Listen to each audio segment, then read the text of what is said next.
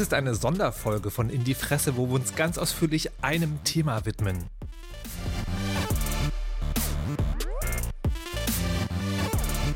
Und der Anfang ist heute die Frage, wie sieht es eigentlich im Summer Split aus?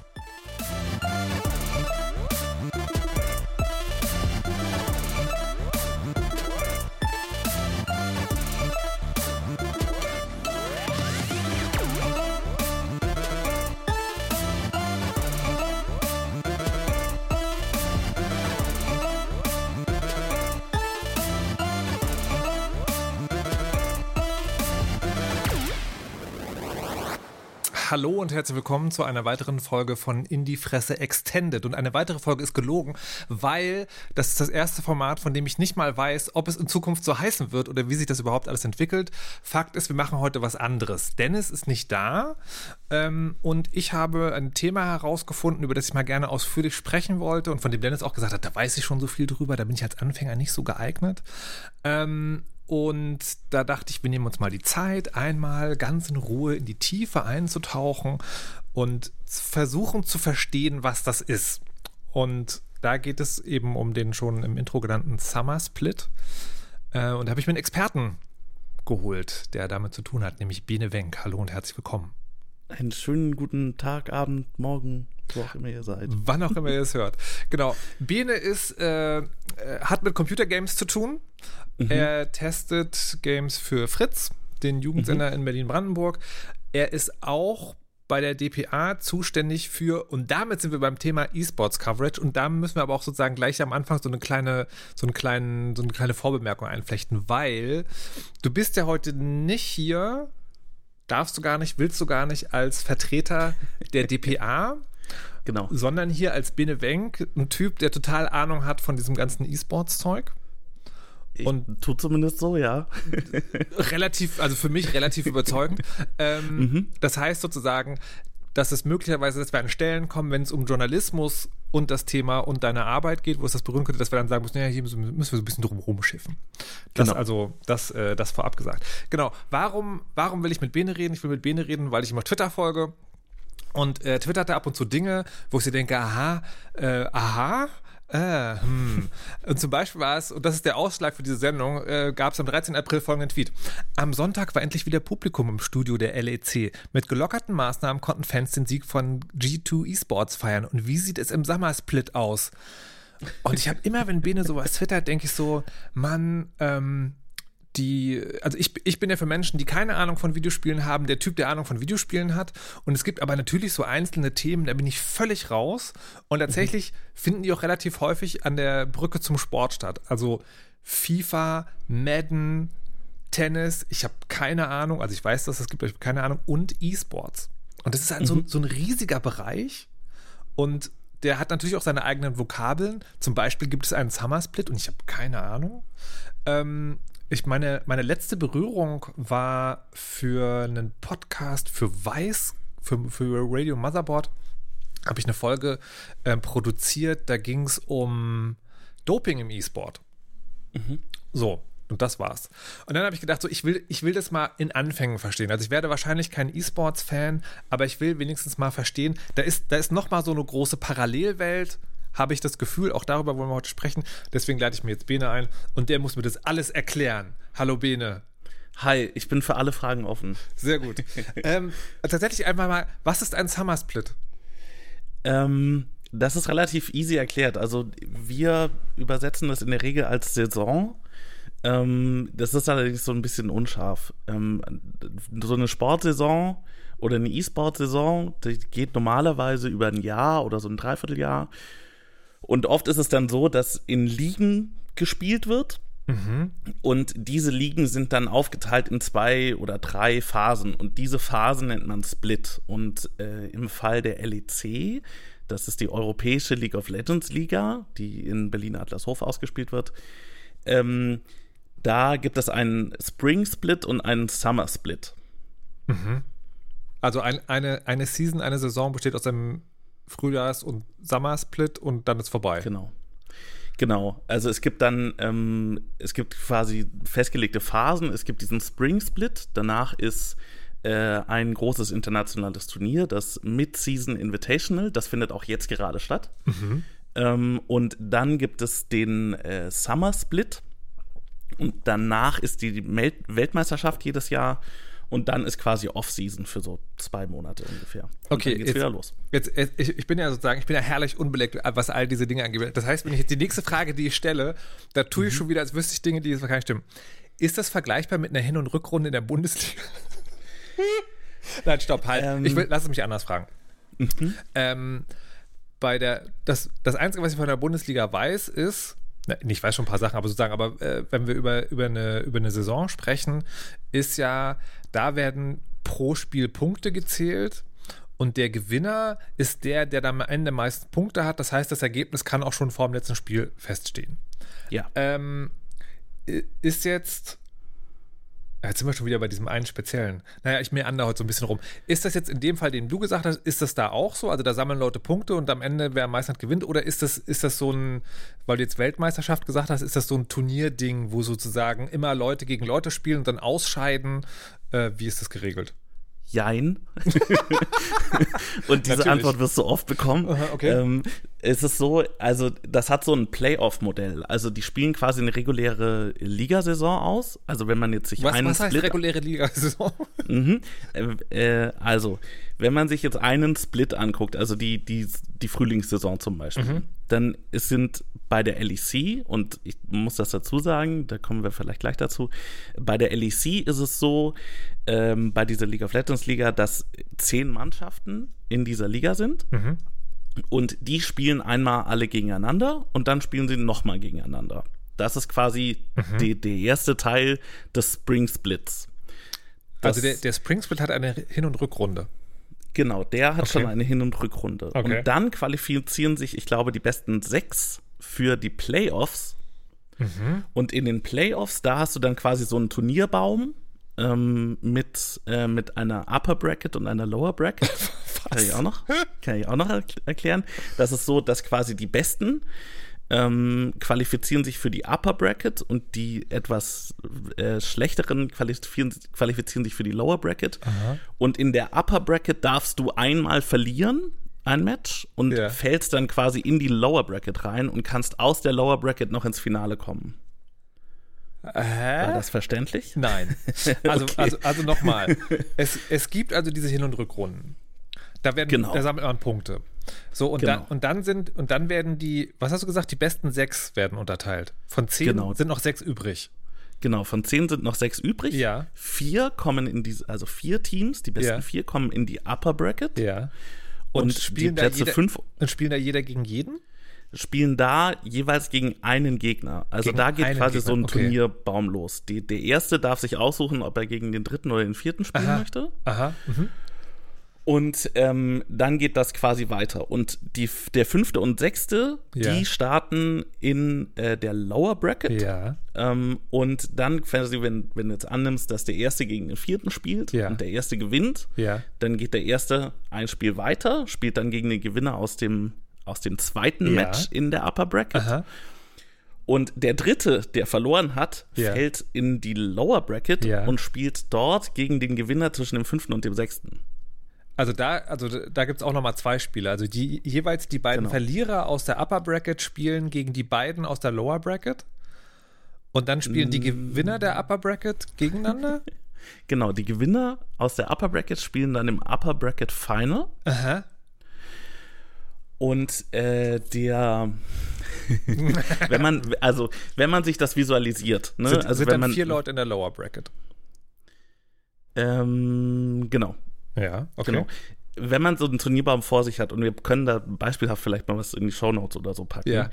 Ähm, da gibt es große Wikis dazu. Wenn man sich das so vor Augen führt, dann ist das alles klar. Ne? Also dann sieht man, wie dieser Turnierbaum strukturiert ist. Es ist ein bisschen schlecht so aud audiomäßig das zu erklären. okay.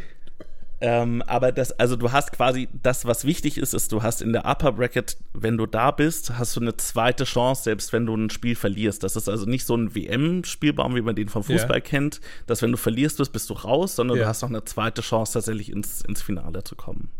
Ja, aber warte mal. Also, hä? Aber in der Upper Bracket spielen zum Schluss zwei Leute gegeneinander. Äh, genau. So, und was ist da mit Gewinner und Verlierer? Genau, also der Gewinner in der Upper Bracket Ja. ähm, geht weiter ins Finale. Aha. Der Verlierer in der Upper, im Upper Bracket Final Ja. geht ins Lower Bracket Final. Das heißt, da unten sitzt nochmal jemand, der irgendwann mal ein Spiel verloren hat. Ja.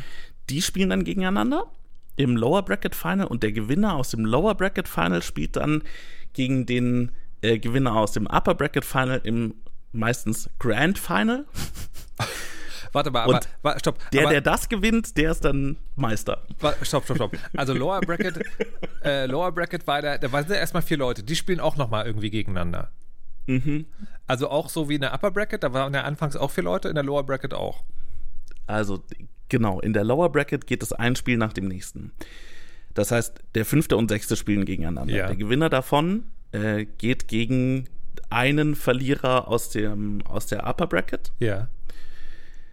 Der Gewinner davon geht aus dem nächsten Verlierer aus der Upper Bracket. Ja. Der Gewinner davon geht, dann müsste schon das Lower Bracket Final Ja. kommen und dann, also der Nachteil ist quasi in der Lower Bracket, dass du viel mehr Spiele machen musst Ja, ja, als in der Upper Bracket. So, aber dann hast du sozusagen, also hast du Upper Bracket einen Gewinner, Lower Bracket einen Gewinner, also aus den Finals jeweils, die spielen gegeneinander und dann ist Genau. der Split vorbei. Dann ist der Split vorbei und im Und dann gibt es einen Splitmeister oder was? Frühlingsmeister könnte Okay, man ein Beispiel Frühlingsmeister, aha, okay. sagen. Ja. Ähm, und äh, der Gewinner davon in der LEC, also in der LEC, der Gewinner davon geht ins äh, Mid-Season Invitational. Was ist das? Das ist ein internationales Turnier, wo alle Gewinnerteams äh, aus den regionalen Ligen, also dieses Ligasystem gibt es dann nochmal in Nordamerika, in Korea, in China, in Ozeanien, in äh, Vietnam, in der Türkei und so weiter. Okay. Und es gibt ähm, äh, und die ganzen Gewinner aus diesem Ligasystem spielen einmal beim Mid-Season Invitational. Das hat den Sinn, dass quasi diese Teams internationale Erfahrung kriegen. Äh, klassisch ist es so, dass äh, die Ligen in China und Korea deutlich stärker sind bei League of Legends. Ähm, Das heißt, dass es gibt denen nochmal so ein, so ein bisschen einen, Schub, ähm, weil sie gegen die auch richtig tra trainieren können dann. Mhm. Ähm, und das ist quasi das eine internationale Turnier, das es, äh, das es gibt. Ähm, und das andere internationale Tier, also die gehen dann, das Gewinnerteam geht dann zurück in den Summer Split der LEC. Und aus dem Summer Split, ähm, auch aus den ganzen anderen Ligen, kommen dann ein paar mehr Teams äh, in die Weltmeisterschaft. Also ich glaube, aus Europa qualifizieren sich drei, äh, drei Teams aus der Also äh, der, aus Europa. der Summer. Split ist nicht einfach nochmal der Spring Split, sondern der hat noch ein komplizierteres System. Nee, der Summer Split an sich ist genauso, Ja. aber du hast dann, also dann haben mehr Teams die Möglichkeit, aus Europa sich für die WM zu qualifizieren. Okay, und die WM ist dann sozusagen K.O.-System? Äh, die hat erst eine, eine Vorphase, Ja. dann eine Gruppenphase Jesus und dann eine Hauptphase, in der es dann einen normalen Turnierbaum gibt. Also das, was Okay. man aus der Fußball-WM zum Beispiel Ja. auch kennt. Ja. Was aber in der Kritik steht, weil die auch gerne ein, eine so eine Aufteilung aus Upper Bracket und Lower Bracket haben wollten. Weil? Weil du dann eine zweite Chance hast. Achso. Genau. Also, äh, das, das ist, sagt für mich schon mal folgendes: Fan von sowas zu sein, ist anscheinend ein Vollzeitjob. Oder? Also, ich meine, das hört sich für mich an, als ob da sehr viel mehr passiert als, äh, als in anderen Sportarten. Oder täuscht das? Oder ist es einfach nur komplizierter?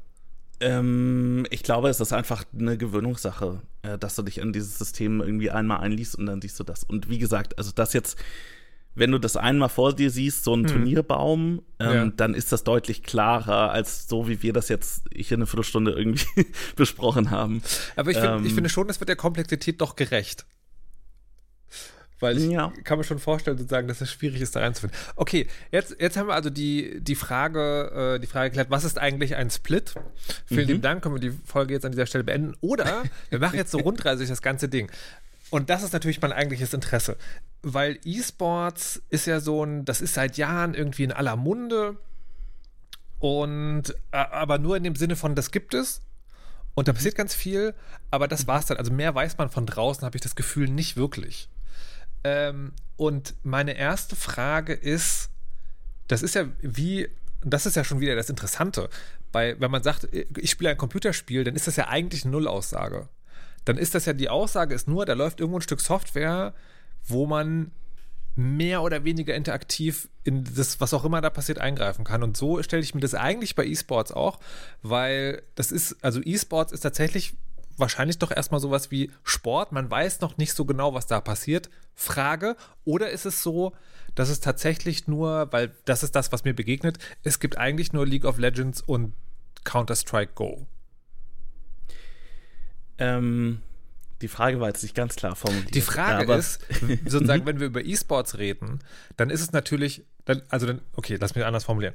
E-Sports heißt ja, Computerspiele mhm. werden kompetitiv gespielt.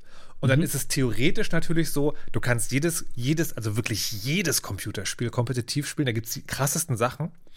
Ähm, aber ich will ja mit dir heute reden, sozusagen über diesen professionellen Teil, also wo es halt wirkliche ja. Ligen gibt, wo Leute das äh, so profimäßig spielen und so weiter und so fort ist das, hat das da auch so eine Vielfalt? Und jetzt der Vergleich liegt natürlich nahe wie im klassischen Sport. Also das kann irgendwie Biathlon, Fußball, Laufen, Formel 1, was auch immer man da sozusagen dazu sehen will. Oder ist es tatsächlich eher so, es gibt so zwei oder drei Spiele und die machen eigentlich die professionelle E-Sports-Welt aus? Jein. Natürlich. Ich komme mir vor wie bei der Rechtsbelehrung, wo, der, mhm. wo die Juristin immer sagen, es kommt darauf an. Ja, genau. Ähm, also es gibt einerseits gibt es eine, ähm, eine Definition vom E-Sport-Bund Deutschland. Ähm, das ist äh, kürzer gesagt, ähm, E-Sport ist, wenn Leute gegeneinander an der Konsole oder am PC äh, Videospiele spielen mhm. Ähm, und das nach festgelegten Regeln. Mhm. Ähm, und auf einem Wettkampfniveau. Also mhm. was kein E-Sport ist, ist, wenn du also wahrscheinlich kein E-Sport ist es, wenn du auf deiner Couch gegen Dennis äh, Smash Brothers spielst. So. Das würde ich anders sehen, aber gut. Mhm, genau, genau. Also das ist kein organisierter ja. E-Sport. So. Ähm, und faktisch ist es so, dass es ähm, eine Reihe an äh, Disziplinen gibt oder mhm. Videospielen, die sich aufgrund der Größe ihrer Community und ähm, wie, wie strukturiert das auch alles ist, ähm, als E-Sport etabliert haben. Und da gehören definitiv dazu ähm, Counter-Strike, League of Legends, Dota 2, vor allem weil die einen sehr großen äh, Prize Pool haben in ihrer Weltmeisterschaft. Ähm, FIFA gehört da dazu, ähm, Rainbow Six hat eine relativ aktive Szene, äh, Rocket League ähm, hat eine ziemlich coole Szene, finde ich, die mhm. aber noch so ein bisschen nischig ist. Äh, es gibt Fighting Games, das sind wahrscheinlich so die ältesten ähm, E-Sport-Disziplinen, würde ich jetzt mal so behaupten. Ähm, also sowas wie Tekken oder Street Fighter. Ähm, das ist meist nicht so an ein Spiel gebunden, sondern es gibt mehrere Spiele, die quasi so als Fighting Games zusammengefasst werden. Ähm, Strategiespiele wie StarCraft. Ähm, StarCraft so der erste große, große E-Sport, der so richtig Masse gezogen hat, vor allem mhm. in Südkorea ähm, wo sich so eine Professionalisierung entwickelt hat. Also es gibt da, es gibt da relativ viel und man muss, wenn man sich die Spiele anguckt, geht es vor allem darum, wie viel ist dem Spiel dem Zufall überlassen. Mhm. Ähm, also Kniffel zum Beispiel ähm, kann man auch wettbewerbsmäßig gegeneinander spielen. Ähm, da ist allerdings relativ viel Zufall dabei ähm, wie die Würfel eben fallen. Mhm. Und je weniger Zufall du in dem Spiel hast, desto besser eignet sich das als E-Sport. Und dann kommen noch ganz viele andere Faktoren dazu. Zum Beispiel ist eine große Frage, wie gut kann man das eigentlich beobachten? Mhm. Ähm, das ist ein Problem, das zum Beispiel Overwatch hat. Overwatch, weil da so super viele Partikeleffekte sind und, und man überhaupt nicht so richtig begreift, was da eigentlich abgeht, tut sich als Zuschauersport oder Zuschauendensport sehr schwer. Mhm. Ähm, Im Gegensatz zum Beispiel zu, was, zu sowas wie League of Legends, was man sehr gut zuschauen kann. Also es sind alles so Dinge, die da mit reinkommen. Ich muss mal kurz fragen, Dota 2 ist, ist, ist ja, also Dota war doch sozusagen das Spiel, aus dem sich League of Legends entwickelt hat und Dota 2 ist sozusagen auch so ein, wie heißt das, MOBA? Genau. Also es gibt ein, es gibt ein Spielbrett, da gibt es äh, Wege und es geht darum, das ins Zentrum des Gegners zu kommen und das genau. kaputt zu machen. So ähm, schaut's aus. Okay, was mich gerade wundert ist, dass da, also Rocket League ist ja, also da spielt man zwar mit Autos, aber das ist ja im weitesten Sinne eher sozusagen so eine Art Basket-Fuß, also ein Ballspiel. Mhm. Ähm, wieso gibt es keine Autorennen? Autorennen ist auch ein, tatsächlich ein, ein vergleichsweise großes Thema, würde ich jetzt mal sagen. Okay. Ähm, und zwar vor allem ist es ganz interessant, weil die Fähigkeiten, die du hast am, am Rechner, mhm. sich ganz gut übertragen lassen auf das, was im Auto passiert. Also mhm. da hast du natürlich noch G-Kräfte, die, die auf dich wirken und du hast einen anderen Risikofaktor. Ne, wenn du im Spiel ein Auto an die Wand setzt, ist das was anderes, als ja. wenn du es auf der Strecke tust. Ähm, aber das hat so den, also es gibt im äh, Rennsport Leute, die haben mit E-Sport angefangen und fahren jetzt quasi auf der Strecke. Ach, wirklich? Ähm, ja. Weil das, weil das eben so nah aneinander ist. Ne? Also Formel 1-Fahrer, die ähm, üben auch in, in Simulationen. Ähm, und die Simulationen sind so nah an der Wirklichkeit, äh, dass das eben relativ gut funktioniert. Ähm, ganz kurz noch dazu mhm. gesagt, in der Aufmerksamkeit, also in der Fangemeinde, ist das noch nicht so ein Riesenthema. Mhm. Ähm, also, dass, wenn man da die Communities vergleicht mit zum Beispiel sowas wie League of Legends oder Counter-Strike, ähm, ist, das, ist das relativ klein. Wenn man ähm ich überlege gerade, was. Also ich, ich hatte gerade so die Frage im Kopf, also von meinem Formulieren immer aufgefallen, das stimmt, ich wollte, grad, ich wollte gerade sagen, das sind ja viele Sachen, die sind im Prinzip eins zu eins Übertragungen aus der richtigen Welt und das ist natürlich Quatsch, wenn wir über Counter-Strike sprechen oder mhm. StarCraft. Mhm. Ich überlege trotzdem, für mich hat das so ein, hat das so was Biederes in dem Sinne von, es sind entweder richtige Sportarten übersetzt, ne, also Boxen oder Tekken Formel mhm. 1 oder hm, ähm, Bundesliga oder äh, FIFA. Bald nicht mehr mhm. FIFA übrigens. Mhm. Ähm, aber das ist eine andere Geschichte. Die, und dann gibt es halt so ähm, Lasertag, also Counter-Strike und sozusagen die, diese Dinge, die man am besten vielleicht mit digitalem Schach vergleichen konnte. Mhm. Ähm, und da ist ja aber sozusagen so eine ganze Welt, die nicht stattfindet. Also sowas wie ich weiß gar nicht, wie ich das sagen soll. Verstehst du, was ich, es ist? Es ist ja eher jetzt ein Gefühl, was ich als Frage habe. Nämlich, also, mhm. oder das, Computerspiele bieten ja sehr viel mhm. ähm, und beschränken sich da aber auf was. Und das, meinst du, das hat nur mit der Überschaubarkeit zu tun? Also eben, dass man dem zugucken kann? Dass sozusagen, keine Ahnung, The Witcher-Charaktere gegeneinander antreten oder Dark Souls-Leute sich gegeneinander bekämpfen. Das findet ja nicht statt. Ja.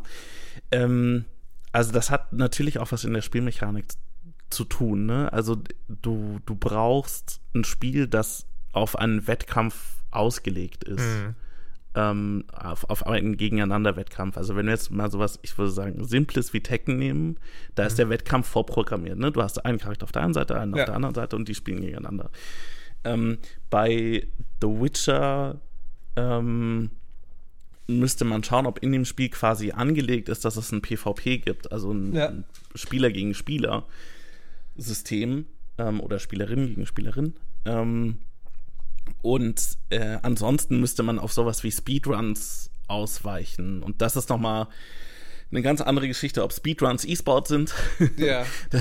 da, da, das, das ist auch ein sehr großes, oder ich würde sagen, ein diskutiertes Thema ähm, aber so, du musst in dem Spiel irgendwie schon eine, eine, einen Wettkampfsinn haben, mhm. so, damit das funktioniert. Und das ist die eine Richtung. Die andere Richtung wäre, es gibt ja sozusagen tatsächlich von allen Analogsportarten auch Nachbildungen.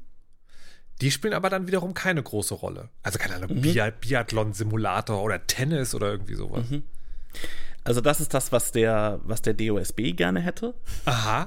Ähm, dass, äh, dass quasi Sportsimulationen E-Sport sind. Ähm, es gibt beim, also es, okay, krass. Ja, es gibt eine, eine, eine große Diskussion darum, das hat vor allem auch mit Geld zu tun, ähm, ob E-Sport gemeinnützig sein kann oder nicht. Mhm. Das hat die letzte Bundesregierung sich schon in den äh, Koalitionsvertrag geschrieben, hat dann aber nicht, nicht abgeliefert und jetzt steht das irgendwie wieder drin, dass ähm, E-Sport gemeinnützig werden soll, so als Nebensatz im Koalitionsvertrag. Also mal gucken, ob das kommt.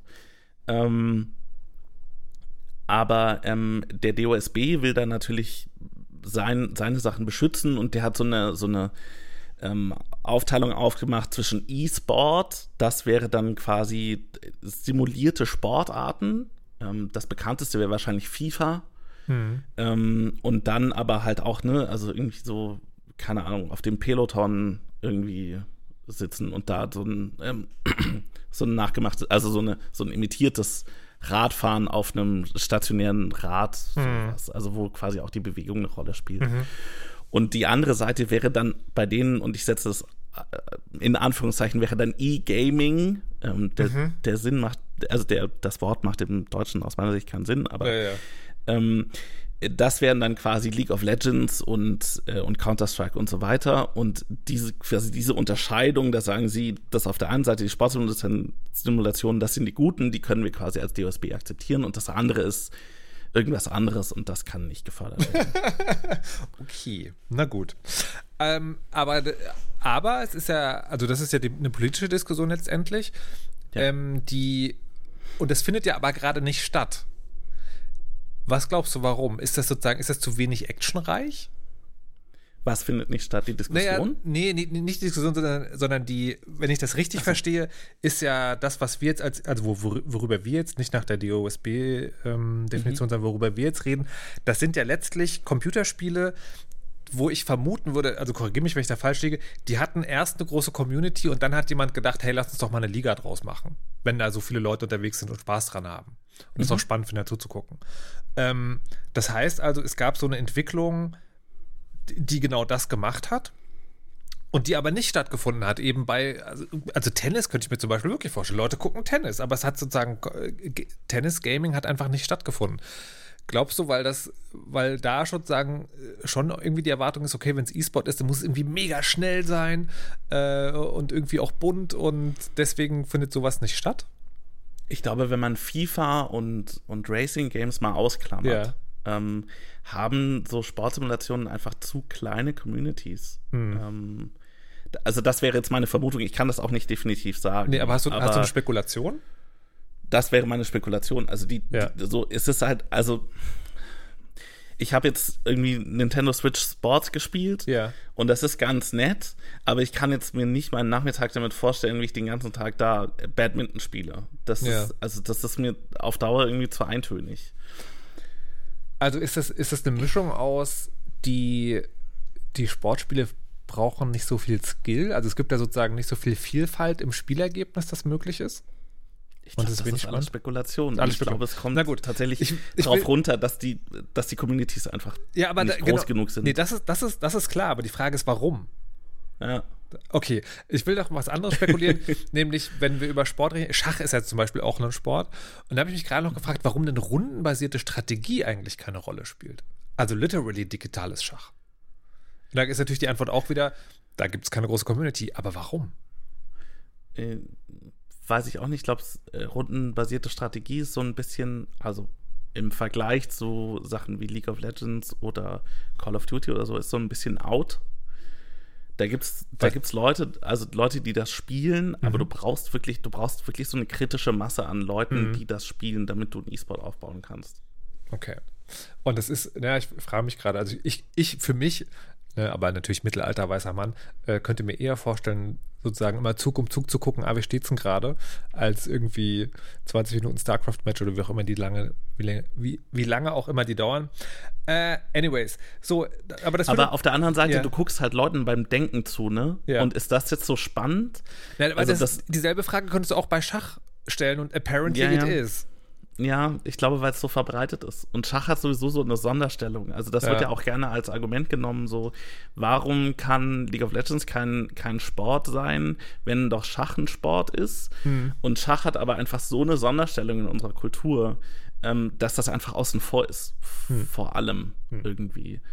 Ähm, und ich würde sogar so argumentieren, dass Schach ein E-Sport ist mittlerweile. Gerade in der Pandemie sind ganz viele ausgewichen auf Online-Schach. Ja. Und also das wäre das wär so meine Argumentation. Schach ist eigentlich E-Sport. Hm. Okay, na gut. Ähm, aber das führt uns gleich zur, zur nächsten Frage, nämlich es gibt aber eben diese Spiele, und wir haben jetzt gerade gesprochen, welche das sind, die haben halt ähm, eine große, groß genug Community, um mein hervorragendes Deutsch an dieser Stelle zu verwenden, dass eben dort doch jemand gesagt hat, wir machen jetzt eine Liga draus und da geht es um Geld. Wer ist das? wer das macht. Ja, genau. Wer, also wie, wie kam es dazu, dass das ja mittlerweile, ich nenne jetzt mal den, den, ähm, den journalistischen Schlagzeilenbegriff, ein Millionengeschäft ist. Mhm. Wer hat damit angefangen? Wer, wer steckt da heute dahinter? Ähm, vielleicht kann man das doch mal so ein bisschen, vielleicht müssen wir noch mal einen Schritt zurückgehen. Ja. Ähm, weil das Problem ist, wir können eigentlich nicht über E-Sport reden, mhm. so als, als Gesamtes. Ja. Ähm, weil das der, der E-Sport besteht aus ganz vielen kleinen, kleineren Teilen. Also jede Disziplin hat eigene Regeln, eigene, ähm, eigene Vorgaben und da stecken auch unterschiedliche Leute dahinter. Ich, die das äh, quasi veranstalten. Okay, da muss ich aber, muss ich aber sozusagen kurz fragen, weil ob das, ob das wirklich so ist, wenn man, wenn man sozusagen ganz weit rauszoomt. Weil du könntest ja du könntest ja sozusagen beim, beim analogen Sport auch ganz weit rausgehen und sagen, naja, da gibt es im Prinzip zwei Arten. Das eine ist sowas wie die Bundesliga, da, da steht halt sozusagen, das ist einfach mittlerweile für sich ein Millionengeschäft. Da werden halt, äh, also die Vereine sind immer auch Unternehmen. Ähm, es gibt so eine Weltorganisation, die auch unfassbar viel Kohle macht. Und das ist sozusagen, da, das müsste man eigentlich eher sozusagen als Kapitalgeschäft betrachten. Und andererseits gibt es dann sowas, wo die Olympischen Spiele hingehen. Da sind ja die meisten Leute, die antreten, sozusagen irgendwie vom Staat gefördert. Also es gibt ja zum Beispiel viele Polizisten oder die beim Militär sind, glaube ich, sind sozusagen viele mhm. berufliche Leistungssportler, die aber eben nicht Geld damit verdienen im Sinne von also die haben, das sind dann angestellte Menschen sozusagen, die dann auch da antreten. Hat, man hat also im Prinzip so eine Art ehrenamtlichen, aber großen Sportmarkt und dann gibt es natürlich auch wieder Geld bei Übertragung und dann hat man sozusagen dieses, was wirklich das reine Kapital ist. Das, das ist ja, das ist, das kannst du dann wirklich auf wenn du von weit draußen dran guckst, auf alles drauflegen. Ne? Also Formel 1 und Bundesliga sind in dem Hinblick dasselbe. Das stimmt natürlich mhm. nicht, wenn du wieder näher ranzoomst, aber mhm. so von ganz außen kannst du sagen, da, da, werfen Leute Geld drauf und verdienen damit auch sehr viel Geld. Mhm. Ähm, so, und dann gibt es das andere. Und da sagst du, das ist beim E-Sports nicht so oder könnte man sozusagen von sehr weit draußen doch sagen, okay, eigentlich gibt es da auch so ähnliche Mechanismen, die dazu führen, dass jetzt ein Computerspiel dann auch eine Liga hat? Ähm, ja, doch. Also, wenn man, also diese, diese Unterscheidung in quasi Breitensport, was mhm. ja im Endeffekt so das Olymp der olympische Gedanke ist, würde ich jetzt mal sagen, ähm, es gibt diesen Breitensport und den, den Spitzensport oder den professionellen Sport mhm. oder wie auch immer das man mhm. das nennt, was dann wiederum die Bundesliga wäre. Und mhm. ich glaube, das, was wir E-Sport nennen, ähm, ist hauptsächlich dieses schon ähm, umsatzgetriebene oder geldgetriebene, kapitalgetriebene, wie auch immer. Mhm.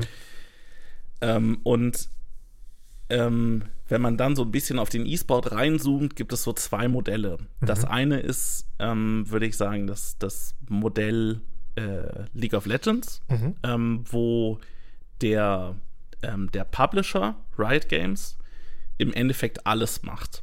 Also mhm. der entwickelt das Spiel, der entwickelt das Spiel weiter, ähm, der unterhält die Ligen, mhm. die stattfinden, äh, finanziert die, ähm, der denkt sich die Regeln für dieses ganze System aus. Ähm, der Publisher hat außerdem quasi die Hoheit darüber, was, ähm, was in den Broadcasts gezeigt wird, also in den Übertragungen. Äh, der betreibt diese, diese ganzen Sachen, also auch die Inhalte, die darüber entstehen. Ähm, und da könnte man schon sagen, dass das so ein, also das quasi für den E-Sport League of Legends wäre quasi Riot Games der DOSB. oder die Bundesliga.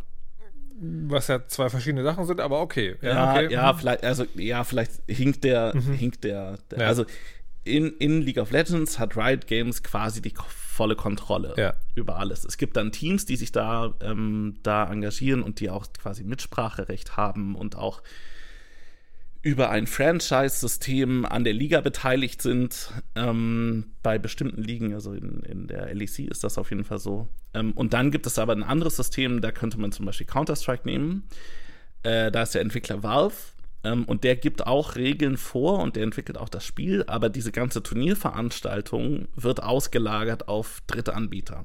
Da wäre ein großer Anbieter zum Beispiel die ESL aus Köln, ähm, die äh, dann Turniere veranstaltet in diesen Spielen und damit auch Regeln vorgibt. Und die haben dann wiederum die Kontrolle über den, über den Broadcast, ähm, über äh, genaue Turnierregeln und so weiter. Aber das alles in Abstimmung mit Valve.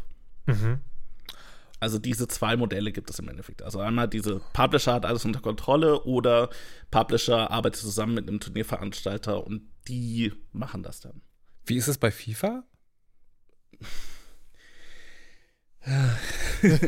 Ähm, Wunderpunkt oder warum, mm, warum musst du da sagen? FIFA ist ein schwieriges Thema. Okay, ähm, weil, weil äh, FIFA auf der einen Seite eine riesengroße Spieler-Community hat und mhm. Spielerinnen-Community. Mhm. Ähm, auf der anderen Seite in dem E-Sport allerdings nicht so richtig auf die Füße kommt. Und ähm, ich glaube, da gibt es viele Faktoren. Ja. Und ich meine, mit auf die Füße kommt ähm, im Sinne von, es schauen tatsächlich viele Leute die Übertragungen davon. Ja. Ähm, und ich glaube, das hat viele Faktoren, ähm, aber ein großer davon ist, dass die es nicht so gut verstehen, Geschichten zu erzählen aus ihren aus ihrem Sport heraus. Das ist das, was man bei League of Legends, was die sehr gut machen, ähm, ist quasi Storylines zu entwickeln in ihren Übertragungen, die dann die Leute reinziehen. Also es geht nicht nur um das Spiel, sondern auch um die Spieler. Aber das ist doch dann quasi dein Job. Das ist auch mein Job, ja. Oder, Klar. oder äh, das ist ein anderes Thema, müssen wir später drüber sprechen. Mhm. Ähm, okay, das, aber das ist das dann sozusagen also das liegt aber nicht daran, dass es da nicht das Potenzial gibt, sondern daran, dass, dass, dass sie sich nicht die passenden Talente ranholen oder sozusagen das aus den Augen verloren haben oder wie? Und wer ist denn, wer ist denn eigentlich die in diesem Fall? Also ist FIFA ist ja eine EA-Marke bis mhm. nächstes Jahr noch, glaube ich. Ähm, EA hat gerade verkündet, dass, äh, dass, sie, dass sie das FIFA-Branding aufgeben. Dann soll das, wer ist es? EA Sports FC, glaube ich, heißen. Genau. Also heißt FC eigentlich Fußballclub? Oder was soll das? Ja. Football Club? Fürchterliches ja. Kürzel. Anyways, ähm, wer versucht denn bei FIFA liegen zu machen? Ist das dann EA selbst oder gibt es da auch die ESL oder? Sowohl als auch. Also okay. ähm, da kommt noch mit rein, dass wir zum Beispiel in ähm, Deutschland äh, die DFL, die Deutsche Fußballliga haben, die die Bundesliga betreibt. Mhm. Ähm, und die möchten auch gerne quasi noch ein Parallelsystem da, dazu haben, also ein mhm. eigenes E-Sport-System in Deutschland, mhm. ähm, das dann Virtual Bundesliga genannt wird. Natürlich. Äh, wo dann, wo dann Fußballclubs wie zum Beispiel Hertha BSC oder Schalke 04 oder ähm, keine Ahnung, alles bis auf Dortmund und Bayern. Ähm, mhm ein äh, quasi ein Team an E-Sportlern stellen ähm, und mit dem in einer Liga spielen, in dieser Virtual Bundesliga. Warte, ich muss jetzt kurz nachfragen, war das, war das sozusagen eine Inside-Joke alle bis auf Dortmund und Bayern oder sind die, haben die wirklich gesagt, da haben wir gar kein Interesse dran, da wollen, das wollen wir nicht, oder wie? Die haben voll, also das hat, glaube ich, vor allem mit Lizenzrechten zu tun. Dortmund und Bayern haben Lizenzen way back an Konami gegeben und nicht an EA. Ähm, ja. Und deswegen haben die halt gesagt, okay, wir spielen auch nicht in dem EA-Spiel. Ah, okay. Und ähm, äh, Uli Hoeneß war, glaube ich, ganz lang dagegen ähm, bei den Bayern, dass die Bayern irgendwas mit E-Sport machen, zumindest im Fußballbereich. Ähm, da haben dann die Basketballer irgendwie angefangen, in, in äh, NBA 2K anzufangen, E-Sport zu machen und so. das war auch ganz, ganz lustig. Ähm, aber also äh, tatsächlich sind Bayern und Dortmund in dieser Virtual Bundesliga nicht vertreten. Mhm. Genau. So, also das, das gibt's, also das ist die Frage, wer betreibt diese Ligen. Das, dann ist die nächste mhm. Frage, wer betreibt die Teams? Das sind in der Regel ähm, eigene, eigene Unternehmen. Mhm. Ähm, also es gibt äh, auf der einen Seite, ne, wie wir gerade gesagt haben, so Fußball, äh, Fußballvereine, die dann irgendwie so eine E-Sport-Abteilung aufbauen. Mhm mit verschiedenen Konzepten. Ähm, es gibt welche, die bauen sich das wirklich selber auf. Manche arbeiten dann mit Agenturen zusammen und die Agenturen machen das dann alles. Ähm, und aber in der Regel sind das wiederum eigene, eigene Unternehmen, die auch eigene Marken dann wirklich sind in diesem Bereich, die auch selber Inhalte erstellen in den sozialen Medien. Ähm, und äh, große Vertreter wären dann zum Beispiel in, in Berlin hier G2 Esports ähm, oder was gibt es noch so alles? TSM aus Nordamerika, Team Liquid aus Amsterdam sitzen die, glaube ich, und Nordamerika. Wenn, wenn, ähm, wenn, wenn, du diese Namen sagst, mhm. äh, weiß man dann als Auskenner sozusagen, aha, äh, das ist ein Team, äh, also, also andersrum, wenn du Bayern München sagen würdest, mhm. dann wäre meine erste Assoziation Fußball. Mhm. Äh, jetzt habe ich gerade gelernt, anscheinend gibt es auch Basketball. Okay. Aber ne, sozusagen, also die meisten Teamnamen haben ja, oder Eisbären, so, weiß man sofort Hockey. Mhm. Ähm, ist das beim E-Sports auch so, wenn du einen Teamname sagst, dann steht der eigentlich auch immer für ein Spiel? Oder ist es da eher so, da gibt es, da gibt es E-Sports-Mannschaften und dann weiß man gar nicht so genau, für was die stehen, weil die alles machen? Jein. of course. ähm, es gibt das eine und das andere. Also äh, eine Organisation wie zum Beispiel G2 Esports, ähm, die hat ähm, Teams in ganz vielen verschiedenen Disziplinen. Also die haben ein Team in Counter-Strike, eins in League of Legends, eins in Rocket League, ähm, die haben auch ein Fortnite-Team und so. Und dann gibt es aber auch ähm, äh, Team, also Organisationen nennt man das dann in der Regel, die vor allem für ein, für eine Disziplin bekannt sind. Und dann gibt es zum Beispiel noch Overwatch und Call of Duty, wo es wiederum Organisationen gibt, die dafür ein eigens gebrandetes Team gegründet haben. Ähm, hm. Die Overwatch League ist, ist wirklich so ein Sonderfall, weil die versucht haben, so dieses traditionelle ähm, Bundesliga oder, oder ähm, NFL-System, dass du quasi eine, eine Städtebindung hast für die Teams und eine Städteverordnung, womit du dann Regional, Regionalbezug hast zu diesen Teams aufzubauen.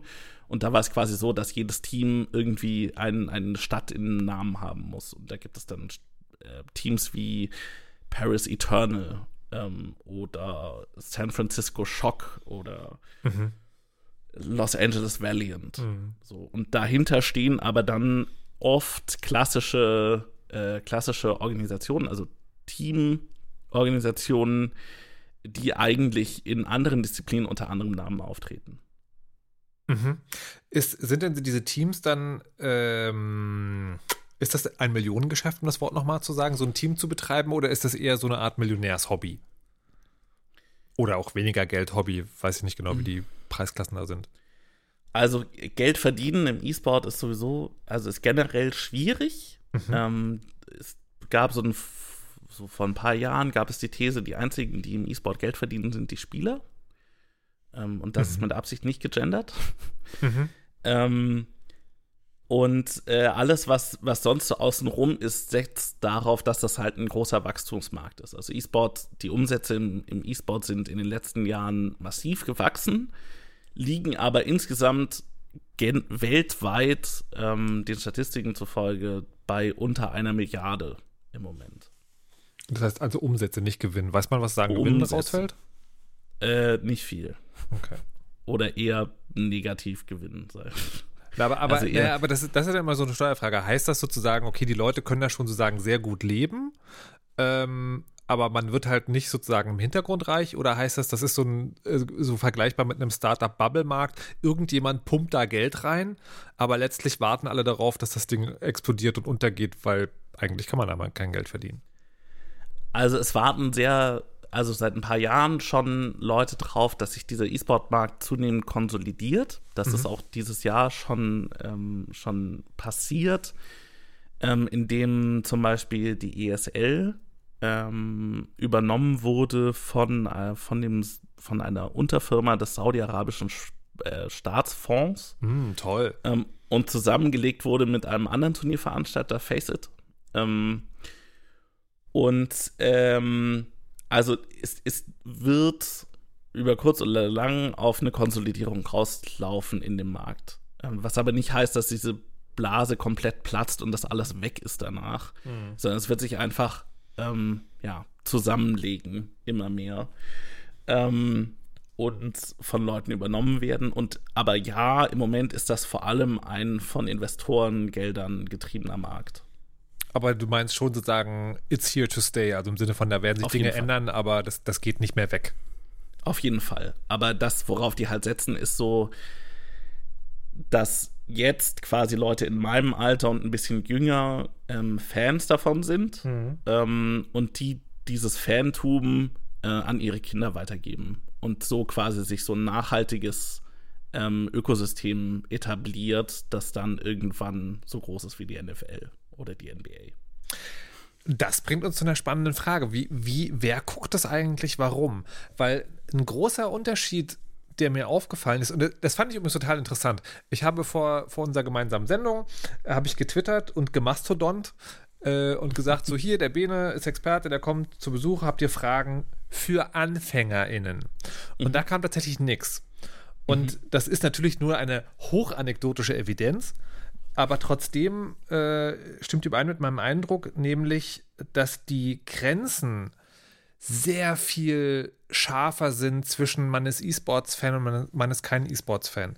Ähm, und da frage ich mich, woran das liegt. Und meine These ist so ein bisschen, du kannst da eigentlich nicht zugucken, ohne Ahnung zu haben.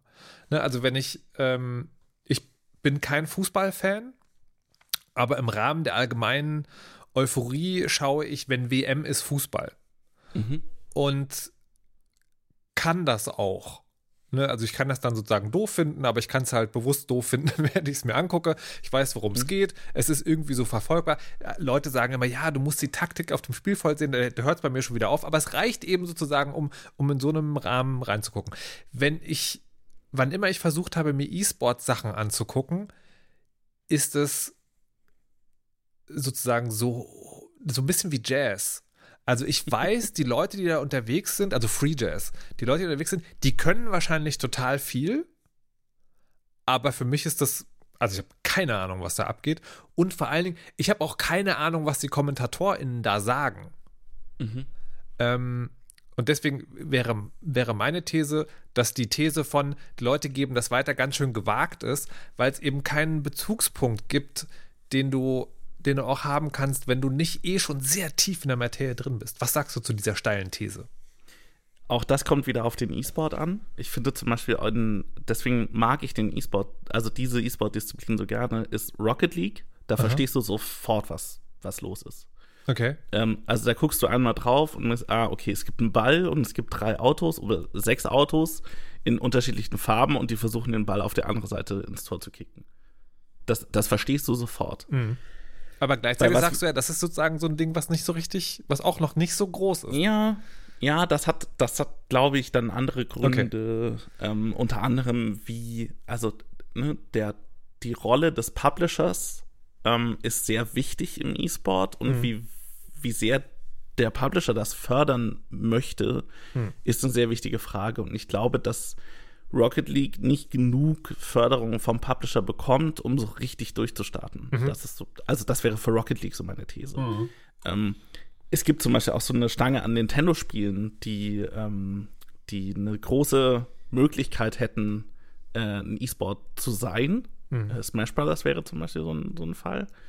Oder auch dieses, dieses Pokémon-MOBA, das, das rauskam. Ähm, aber Nintendo ist sehr wenig daran interessiert, das zu fördern. Mhm. Ähm, und deswegen entsteht da, ist, tun sie sich schwer, da irgendwie was entstehen zu lassen. Mhm. Ähm, wo war die andere Frage? Genau. Ähm, ich, ich glaube so, ähm, dass, also das ist auch so, wie ich E-Sport verfolge, ist nicht, dass ich ähm, in League of Legends krass die die Taktik verfolgen kann oder genau weiß, mit welchem, mit welchem äh, Hero-Pick du oder Champion-Pick du einen anderen Champion-Pick counterst. Das, das, das, das, genau. sozusagen illustriert meinen Punkt exakt, weil du weißt schon gar nicht, wovon du gerade redest, wenn du das Spiel nicht kennst. Genau. Ähm, aber was du verstehst, ähm, und das ist auch das, worauf sich viel der viel, auf der einen Seite viel von den Übertragungen drauf konzentriert und aber auch ähm, viel drauf konzentriert, zum Beispiel, was wir machen im E-Sport-Journalismus, ist quasi die Geschichten der Spieler zu erzählen und der Teams ähm, und quasi über so eine Saison eine Storyline zu entwickeln, ähm, die dann am Ende äh, funktioniert. Also zum Beispiel ganz klassisch so irgendwie der Underdog, der den großen Favoriten schlägt. Das wäre so eine Storyline. Und das ist, das ist, glaube ich, eher das, was dann die Leute interessiert, äh, die nicht so drinstecken. Und das wäre meine These, ist, ist der Haupt, ist so die, die ist der, der, die größere Masse der E-Sport-Fans. Und ich glaube, das wird auch später relevanter. So wie du am Fußball auch gesagt hast, du verstehst auch nicht, was die Taktik ist, aber du hast am Ende verstanden, ähm, wer gewonnen hat. So, und du hast verstanden, wer das Tor gemacht hat. Und so verstehst du in League of Legends, glaube ich, auch, äh, wenn über dem Spieler Caps drüber steht, dass er gerade einen Triple Kill gemacht hat, dann merkst du, ah, okay, der hat gerade was Cooles gemacht. Ja, aber man hat es halt nicht gesehen, ne? Also, ja. weil, das, das, das, weil das, das, also ich muss beim Fußballbild ein bisschen bleiben. Ähm, mhm. Oder äh, das ist ja eigentlich bei allem, ne? Also bei Boxen, bei Formel 1, bei Fußball. Ich bin ja nicht großer Fan von, aber man, wenn man das, wenn man das zuguckt, man sieht halt, was passiert. Ne? Man kann tatsächlich dabei sein. Ähm, und das ist ja, also Star, ich habe mal versucht, StarCraft-Spiele zu gucken. Das ist ja also da, da, spielen die Leute ja stellenweise offscreen. Also im Sinne von, die haben zwar einen Bildschirmausschnitt, aber durch Tastenkürzel und mega schnelles Hin- und Herschalten und Klicken mhm. siehst du eigentlich gar nicht, was passiert. Ähm, und da bin ich dann halt doch wieder, also, weil auch was du gerade gesagt hast über das Geschichten erzählen, ich glaube, auch da kannst du nur folgen, wenn du eh schon Fan bist. Ne? Also, wenn du Fan von jemand bist, dann kannst, dann interessiert dich natürlich die Hero Story. Mhm. Ähm, und wenn nicht, dann, dann aber nicht. Und das, das frage ich mich, ob es da, also ob das für immer vielleicht so bleiben wird, was ja auch total okay ist, soll gar kein Vorwurf sein. Ich frage mich nur sozusagen, warum das so unterschiedlich ist. Also warum E-Sport so wenig Schnitt zur Allgemeinheit hat. Hm. Weil das ist ja, ich, ich, ich, also ich weiß ja, wer Bundesligameister geworden ist, wenn das passiert. Ja? Einfach weil man nicht, nicht, nicht daran vorbeikommt. Ja, nicht, ich kann es jetzt nicht, ich kann es jetzt nicht sozusagen proaktiv abrufen, aber wenn es gerade passiert, dann mhm. läuft das in irgendeiner Timeline oder in irgendeiner Nachrichtensendung läuft das auf jeden Fall vorbei. Und es ist mir klar, E-Sports has a way, ne, long way to go und so mhm. weiter und so fort. Aber ich, ich bin ja zum Beispiel in der Szene unterwegs, die, sage ich mal, digital und Computerspiele affin ist. Das spielt aber überhaupt keine Rolle. Mhm. Und das meine ich, ich sozusagen. Glaube, das, das ist halt dieses, es gibt dieses, dieses äh, Rausbluten, jetzt so, hört sich so, so fies an, aber sozusagen dieses, ne, es spielt auch eine Rolle in Leuten, die nicht into deep sind. Ähm, ja, ich glaube, Fußball ist halt ist ein schlechtes Beispiel, weil Fußball halt auch so im, ich sage mal, im, im Gesellschaftsnetz der Deutschen eingeflochten ist, mhm. dass du nicht drum rumkommst. Also auch wenn du dir anguckst, wie zum Beispiel Artikel geklickt werden im Sport, mhm. ähm, dann steht Fußball absolut über allem anderen. Ähm, ja, aber, selbst wenn du mitkriegst, okay, es gibt irgendwie Eis, äh, es gibt irgendwie Eishockey und, mhm. und Handball, das ist, das ist, spielt eine viel kleinere Rolle. Und vielleicht zur Illustration einen Vergleich, ähm, den ich ganz gut finde, ist, wenn du E-Sport vergleichst mit American Football in Deutschland. Mhm.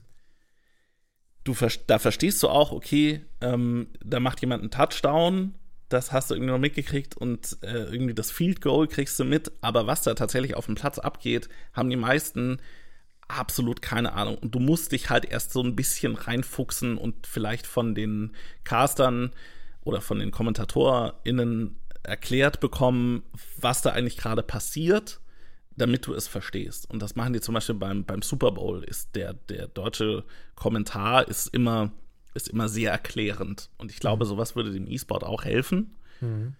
Aber das gibt's doch ähm, nicht, sagst du. Äh, das, das haben die mal versucht bei Dota, bei der Dota WM, da gab es zwei verschiedene, ähm, zwei verschiedene Kommentatoren-Streams. Mhm. Ähm, das eine war quasi der für die Leute, die sich auskennen, und das andere für, für die Neulinge, die mhm. irgendwie so dazu kamen. Da kann ich nicht sagen, ob das quasi zahlenmäßig funktioniert hat. Mhm. Ich habe es zuletzt nicht mehr gesehen. Für, für wen schreibt denn E-Sports-Journalismus? Für wen schreibst du denn, falls du das sagen kannst? Ähm, für die Leute, die so ein bisschen Anknüpfungspunkt dazu haben, ähm, aber die auch nicht super deep drin sind, weil die kriegen ihre Informationen in der Regel direkt, äh, also weil sie es schauen mhm. oder ähm, oder weil sie ähm, weil sie Spezialmedien haben, also wirklich Medien, die sich nur darum kümmern. In Deutschland zum Beispiel Summoners Inn ähm, die Seite für League of Legends. Ähm, und äh, wir wollen so Leute erreichen, die, ähm, die so ein bisschen äh, irgendwie einen Anknüpfungspunkt haben, aber nicht super tief drin stecken. Und gibt's die? Ja. Okay. Die These ist ja. aber sozusagen ist noch, ist noch in Arbeit. Ja. Ähm, und ich glaube, was, ne, ähm, was halt wenig stattfindet und was wir versuchen zu verändern, ist ähm, so auch kritische Berichterstattung darüber. Ne? Weil von einem Publisher kannst du nicht erwarten, ja. dass er über kritische Dinge äh, berichtet. Ähm, und das, das finde ich ganz spannend, weil das ist ja tatsächlich so sagen, ne? also es gibt ja diese beiden Modelle, ne? also der Publisher hat alles unter Kontrolle, da ist natürlich mhm. kritische Berichterstattung, muss man wahrscheinlich mit der, mit der Lupe suchen. Mhm. Ähm, und dann gibt es ja das andere Modell und auch da sind ja alle Akteure irgendwie daran interessiert. Ähm, und dann ist es natürlich gut, wenn es kritischen Journalismus gibt, aber auch da die Frage, ist das überhaupt von Interesse? Da also kann ich keine für, für konkrete, jemanden. also was man sagen kann, ist, dass E-Sport einfach immer noch eine Nische ist. Mm. Ne? Weltweiter Umsatz eine Milliarde. Aber das, äh, ist, eine, eine Milliarde das ist doch eine große ist, Zahl. Tust nein, so, als wäre das nichts. Im Vergleich. ja, im, im, im Vergleich ist das aber halt nichts, weißt du, das macht irgendwie VW an einem Montagvormittag. Keine okay. Ahnung. Das ist auch, auch, eine, auch eine wilde These. okay, aus der Luft gegriffen, aber ich verstehe, was du sagen genau, willst. Genau, so, ähm, und also und auch, auch die Bundesliga macht, macht, also ist alleine die Bundesliga macht viel mehr Umsatz als der E-Sport weltweit. Hm. Ähm, und da ist irgendwie alles mit einberechnet, ne? Merch-Umsätze, Lizenzen, die verkauft werden, ähm, Werbung, die geschaltet wird, das alles ist da mit drin. Ähm, und E-Sport ist halt einfach, das muss noch wachsen. Ähm, und ich glaube, wenn das weiter wächst, und äh, deswegen mache ich die Arbeit, weil ich glaube daran, dass es weiter wächst und nicht mehr weggeht, ähm, ist, ähm, dann kommen auch mehr Leute, die sich dafür interessieren.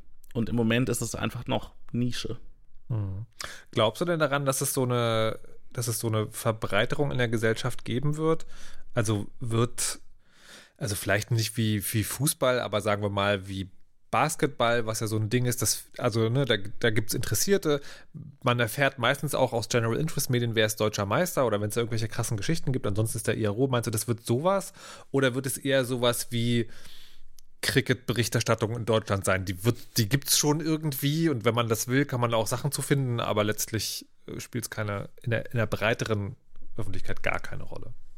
Ich glaube, dass das von den Disziplinen abhängt. Mhm. Ähm, ich glaube, es gibt Disziplinen, die sich durchsetzen werden und dann so ein Level erreichen werden wie zum Beispiel Basketball oder Eishockey ähm, in Deutschland und es äh, gibt dann wird dann Disziplinen geben, die auch wieder weggehen und verschwinden werden, weil einfach nicht mehr genug Interesse da ist. Ähm, und aber ich, also Fußball wird nichts einholen. Never. Okay. Das, äh, daran glaube ich nicht, aber mhm. dass das auf, auf einem Niveau von irgendwie in Deutschland, ja, Basketball, Eishockey, Handball läuft, auf jeden Fall. Und wenn du, ähm, und das vielleicht auch einfach mal als, als persönlicher Tipp für dich mhm. und, und Menschen, die zuhören, wenn du mal in so einer, in so einer vollen Langsess Arena ähm, warst, wo die gespielt haben oder wo die gerade spielen und so ein Turnier aussieht und du merkst, wie die Leute um dich ausrasten ähm, und, und jubeln, ähm, ich glaube, dann bist du auch relativ überzeugt davon. Das wollte ich gerade noch fragen, weil ähm, die, die Sache bei den anderen Sport, also bei den anderen Mannschaftssportarten ist ja, da kannst du ja während die Saison läuft quasi unendlich viel ins Stadion gehen. Also da wird ja, da passiert ja immer irgendwas. Mhm. Ähm, und wenn ich, also korrigiere mich dann oder äh, frage, ist das, ist das bei E-Sport, ist das, erscheint das ja anders zu sein, sondern da, da gibt es ja diese Finale, diese großen Veranstaltungen, wo dann über mehrere Tage Dinge passieren. Mhm. Aber es ist ja eben nicht so, das eine Spiel findet an einem öffentlichen Platz statt. Meinst du, das spielt auch eine Rolle in der Unterschiedlichkeit? Weil es halt kommt drauf an, ah, okay. ähm, auf, die, auf die Disziplin, weil zum Beispiel so. du kannst ähm, bei der LEC, mhm. ähm, Corona ausgeklammert, ja. kannst du jedes Wochenende nach Adlershof nach Berlin-Adlershof gehen mhm. und da äh, im Publikum sitzen mit, ich glaube, äh, 200 anderen Leuten. Das ist nicht so groß wie in einem Stadion. Sagen, ja. auf, auf keinen Fall. Ähm, aber es ist ein Publikum da bei dieser Liga. Mhm. Ähm, und dann ist es so, also vor Corona war es so, dass dann die Finalspiele tatsächlich in einer großen Arena ausgetragen werden. Mhm das ist, aber das ist das andere, äh, was, ich mich, was ich mich frage. Wie spannend ist es da vor Ort zu sein, weil du ja ähm, das Witzige bei Analogsportarten ist ja, du kannst ja also wie, wie ist denn das? Du siehst ja was anderes, als wenn du vom Fernsehbildschirm sitzt, sondern du siehst die Leute halt. Das ist ja, das ist ja bei E-Sports unmöglich. Weil du kannst das ja nur auf einem Bildschirm verfolgen. Du siehst aber schon die Leute, die dann auch vor dem Bildschirm sitzen. Also die sitzen ja die, die Spieler bei der LEC sitzen ja auf der Bühne. Mhm. Ähm, und ähm, das, das kannst du schon verfolgen. Und ich glaube, da geht es auch eher um so ein, so ein kollektives, gemeinsames Erleben dieses, dieses Events. Ähm, und ich glaube, dass das ist beim Fußball auch, weil, also wenn du ganz hinten im Stadion sitzt oder stehst, äh, da siehst du jetzt vom Spiel auch nicht unbedingt so viel. Hm. Wäre meine These. Hm. Ohne jetzt so oft im, im Fußballstadion gewesen zu sein. Mhm. Ähm, sondern da geht es auch um quasi das, das kollektive Erleben und das gemeinsame Erleben von diesem, von diesem Moment. Mhm. Ich will noch einen Bundesliga-Vergleich bemühen. Ähm, mhm. Ich habe ja schon äh, gesagt, ich habe wenig Ahnung vom Fußball. Ich habe tatsächlich bei Fritz mal eine Sendung moderiert, wo ich mir habe, da, da war Bundesliga-Beginn und das war eine Talksendung, also HörerInnen anrufen konnten und habe ich mir erklären lassen. Also, das war wirklich literally die Aufgabe. Ne? Ich habe keine Ahnung, erklärt mir mal, wer gewinnt und warum. Und sozusagen wirklich einhelliges Fazit war, naja, die Bayern gewinnen, weil die haben einfach am meisten Geld. Ähm, und das ist ja tatsächlich, wenn man das so von außen betrachtet, scheint das ja wirklich so zu sein. Es gibt einfach reiche Teams und das sind also interessanterweise auch die, die ganz oben mitspielen ne, nicht, nicht immer, nicht die ganze Zeit, aber so in der Regel. Das ist ja sowohl in Deutschland so als auch ähm, in, wenn ich es richtig verfolge, im, im europäischen Fußball, in der, wie heißt es? Wo man, wenn irgendwie gegen FC Barcelona Champions gespielt hat, Champions League. Danke. Ähm, so, wie ist denn das so? Und, und was ich immer dachte, ist, dass bei E-Sports noch viel mehr eine Rolle spielt als beim Analogsport. Beim Analogsport ist es ja, also dieser, dieser hehre Gedanke, da kann im Prinzip jeder hinkommen, der ist ja da. Praktischerweise musst du irgendwie schon mit vier Jahren angefangen haben, Balltricks zu machen. Da musst du im richtigen Verein gewesen sein, wo dann zu richtigen Moment auch irgendein Scout war und so weiter und so fort. Also die vom, vom Tellerwäscher zum Fußballmillionär, das, das passiert ja nicht einfach so. Und ich dachte, beim E-Sport ist es eigentlich vielleicht durchlässiger, weil das ja jeder, also A, ist es nicht so sehr eine Frage von Equipment, also klar brauchst du einen Rechner, aber das ist halt sozusagen, du brauchst halt nicht irgendwie noch, noch mehr. Ähm, so, und also worauf will ich hinaus? Ich will darauf hinaus, ist es beim E-Sports skillbasierter als im Analogsport oder spielt dann letztlich Geld doch eine Rolle? die, nee, spielt Geld doch die wichtigste Rolle. Das sind jetzt zwei verschiedene Perspektiven. Das eine ist die Perspektive, wie wirst du, wie kommst du quasi als Spieler hoch oder mhm. Spielerin? Mhm. Und die andere Perspektive ist, wie verhältst du dich als Team? Kannst du mit, kannst du als Team mit sehr viel Geld dir den Sieg kaufen? Also, ne, ja, genau, aber jetzt wichtig, ne, nicht direkt den Sieg kaufen, sondern so investieren, dass du legal mhm. gewinnst. Mhm. Ja. Mhm. Ja, genau. Also, äh, also für mich sind es zwei Kehrseiten einer Medaille, aber gut. Mhm. Mhm. Also die Spielerperspektive ist ähm, so, dass äh, sehr wenige Leute, die sehr gut spielen, davon leben können, quasi professioneller E-Sportler zu sein oder mhm. E-Sportlerin. Mhm. Bei, ähm, bei E-Sportlerinnen muss man noch mehr, äh, quasi noch mehr die Einschränkungen machen. Da gibt es noch viel weniger. Mhm. Ähm, und ähm, da musst du schon, ich würde sagen, relativ jung anfangen. Also man, es gab auch mal so die Frage, wann ist denn quasi so die, die, die, die, die Prime oder der Prime eines Spielers oder ja. einer Spielerin, in welchem Alter.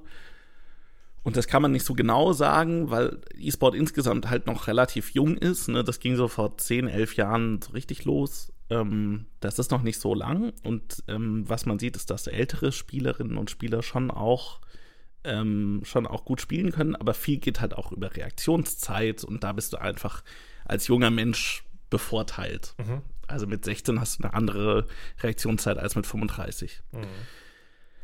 Ähm, und äh, so, du musst schon extrem gut sein in dem Spiel, damit du von einem Team überhaupt entdeckt und wahrgenommen wirst. Ähm, und dann auch es schaffst, in so eine Liga reinzukommen und quasi von einem Team gesigned zu werden. Ja, aber, aber das, aber stopp, ich will eigentlich da anhalten und nachfragen, weil das ist ja mhm. genau die Frage. Die ähm, beim beim Fußball ist es ja eben nicht, das, da reicht es ja nicht nur, dass du mega gut bist, sondern das muss auch jemand sehen. Frage mhm. beim E-Sport, es gibt ja sozusagen so automatische Ligen, also bei League of Legends kannst du, glaube ich, in so, in so Metallstufen, du bist dann irgendwie Bronze, mhm. Silber, Gold, Platinum, genau. was auch immer sozusagen. Und das heißt, das heißt ja theoretisch, wenn du mega gut bist, bist du da automatisch on top. Und ja. da frage ich mich, ergibt das auch eine automatische Sichtbarkeit, wo du eben nicht drauf hoffen musst, dass in deinen irgendwie 34. FC hinter Buckelshagen mal jemand vorbeikommt und guckt, wie gut du spielst, sondern äh, das, äh, das theoretisch ginge das auch automatisch. Aber ist das so? Ähm, ja und nein. ähm, aber also ich würde jetzt sagen, die, ähm, die, die Visibility als guter Spieler, mhm. da hast du es einfacher, mhm. ähm, nach oben zu kommen ähm, und, und von dem Team gesigned zu werden, als im Fußball. Ne? Mhm. Also da, die, ich glaube, das Talent-Scouting funktioniert einfach anders. Mhm. Es gibt auch im E-Sport Leute, die quasi deren Hauptjob ist es, nach Leuten zu suchen, die gut sind. Mhm. Ähm, genauso wie im Fußball. Und da ist es tatsächlich einfacher, wenn du diese, also diese, dieses, diese Ligastruktur oder dieses, dieses Ladder-System, so nennt man das in der mhm. Regel, ähm, hast, da guckst du einfach auf die höchsten Ränge und dann siehst du, welche Nicknames sind das und dann versuchst du die Leute zu mhm. kriegen. Ja. Aber ähm, ja, also das ist schon ein bisschen einfacher. Okay. So, dann ne, die genau. Kehrseite der Medaille ist, äh, irgendjemand sagt, ich mache jetzt ein Team Mhm. Ich habe mega viel Geld, ich kaufe einfach die besten Spieler, zack, ich gewinne jedes Jahr. Mhm. Ähm, auch da ist es so, ähm, dass, ne, wenn du mehr Geld hast, kannst du dir die besseren Spieler leisten, auf mhm. jeden Fall. Nur, aber nur weil du die besten Spieler hast, heißt das nicht, dass du automatisch gewinnst.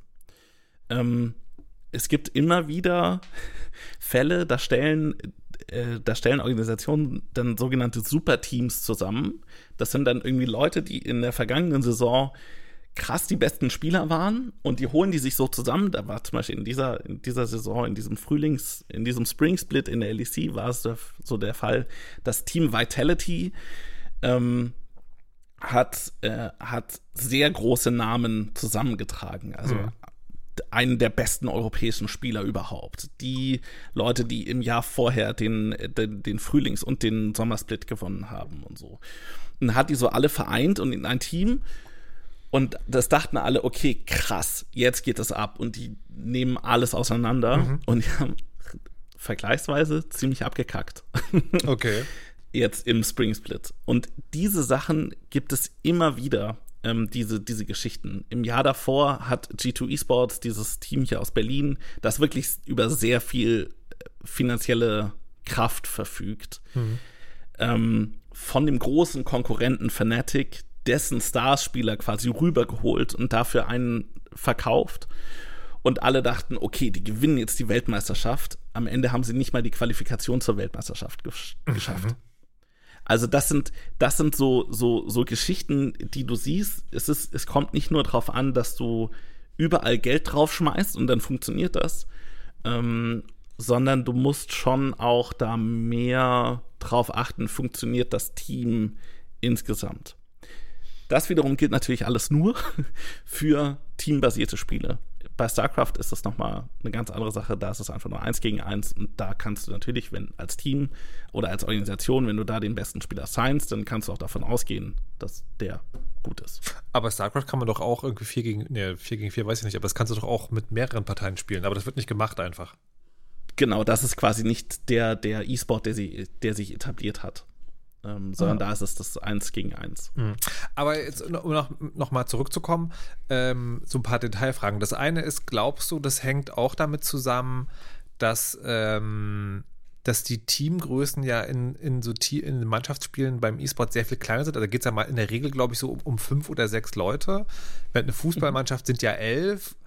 Ähm, also so, du, du wirst ja, du wirst, also A, hast du beim Fußball eh mehr, da können wir vielleicht auch noch gleich drüber sprechen, aber bei elf Leuten, da kannst du ja irgendwie vier oder fünf Stars haben und dann sozusagen, die werden getragen von dem Rest der Mannschaft, die keine berühmten Namen sind, aber eine solide äh, Leistung mhm. haben und dann vielleicht, also ich spekuliere jetzt, ich habe ja keine Ahnung, aber so stelle ich mir das vor.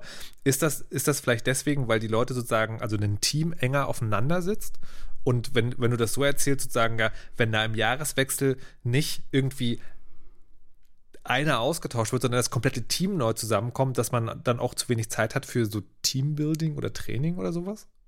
Mm, ich finde, das ist eine gute These, dass, also dass das mit den Mannschaftsgrößen mhm. äh, zusammenhängt. Mhm. Ähm, äh, überprüfen kann ich die nicht. Mhm. Oder könnte ich vielleicht mal in der Recherche, aber ähm, Let us know. ja. Ähm, aber, also, das, das finde ich eine ganz gute These, kann ich mir auch gut vorstellen.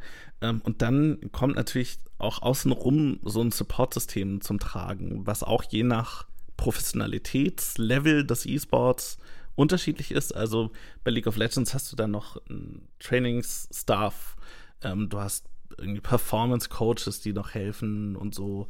Ähm, und ich glaube, dieses ganze Ökosystem außenrum spielt auch nochmal eine wichtige Rolle, dass ein Team gut, gut performt. Hm, und da gibt es noch nicht so viel Geld, dass Leute, dass man sagen kann, sozusagen auch, also das kann man ja theoretisch auch sozusagen sich hochwertig zusammenkaufen, aber soweit ist es noch nicht. Oder ist es zu schnelllebig? Weiß ich nicht. Weiß man nicht. Okay. Hm. Gut. Ähm, jetzt habe ich gerade den Faden verloren. Ich wollte noch in dieser. Ach so, genau, doch. Ähm, eine Fußballmannschaft ist ja tatsächlich in der Regel nicht elf Leute, sondern eher so, ich glaube, über 20. Mhm. Und da hast du eine Mannschaft, die spielt und eine Mannschaft, die sitzt zum großen Teil auf der, auf der Bank und manchmal sozusagen wird da so ausgewechselt. Ähm, und das macht natürlich sozusagen, also zumindest theoretisch denkbar, für reiche Mannschaften auch folgendes Ding auf. Ich kaufe einfach die guten Spieler vom Markt weg, aber bei mir spielen die gar nicht. Was ja auch mhm. so ein bisschen das Problem wegmacht, ähm, im Sinne von, ich kaufe mir jemanden, der passt dann gar nicht ins Team. Es kann mir egal sein, er ist halt aber nicht mehr bei dem anderen. Das ist ja auch schon mal gut. Weißt du, ob sowas auch gemacht wird oder sind tatsächlich die Mannschaftsgrößen fünf Leute, äh, und das Team ist dann eben auch fünf Leute und es gibt nicht noch fünf Auswechselspieler. Also es ist in den meisten E-Sport-Disziplinen unüblich, dass äh, die Teamgrößen größer sind als das, was dann tatsächlich auf dem Platz ist. Oder auf, am, am Rechner sitzt. Ähm, es gibt manchmal gibt es so feste Ersatzspieler, ähm, die dann aber meistens wirklich nur zum Einsatz kommen, wenn, keine Ahnung, jemand an Covid erkrankt ist oder aus anderen hm. Gründen ausfällt. Ähm, aber feste Ersatzspieler leisten sich sehr wenige Teams. Mhm. Ähm, es gab mal so eine, in Counter-Strike gab es mal so eine, so, so einen Vorstoß von einem Team aus Dänemark, die gesagt haben, wir wollen einen, einen festen sechsten Mann in unserer Mannschaft haben, ähm, mhm.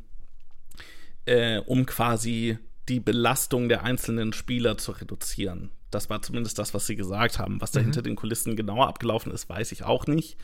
Ähm, da gibt es sehr viele Gerüchte.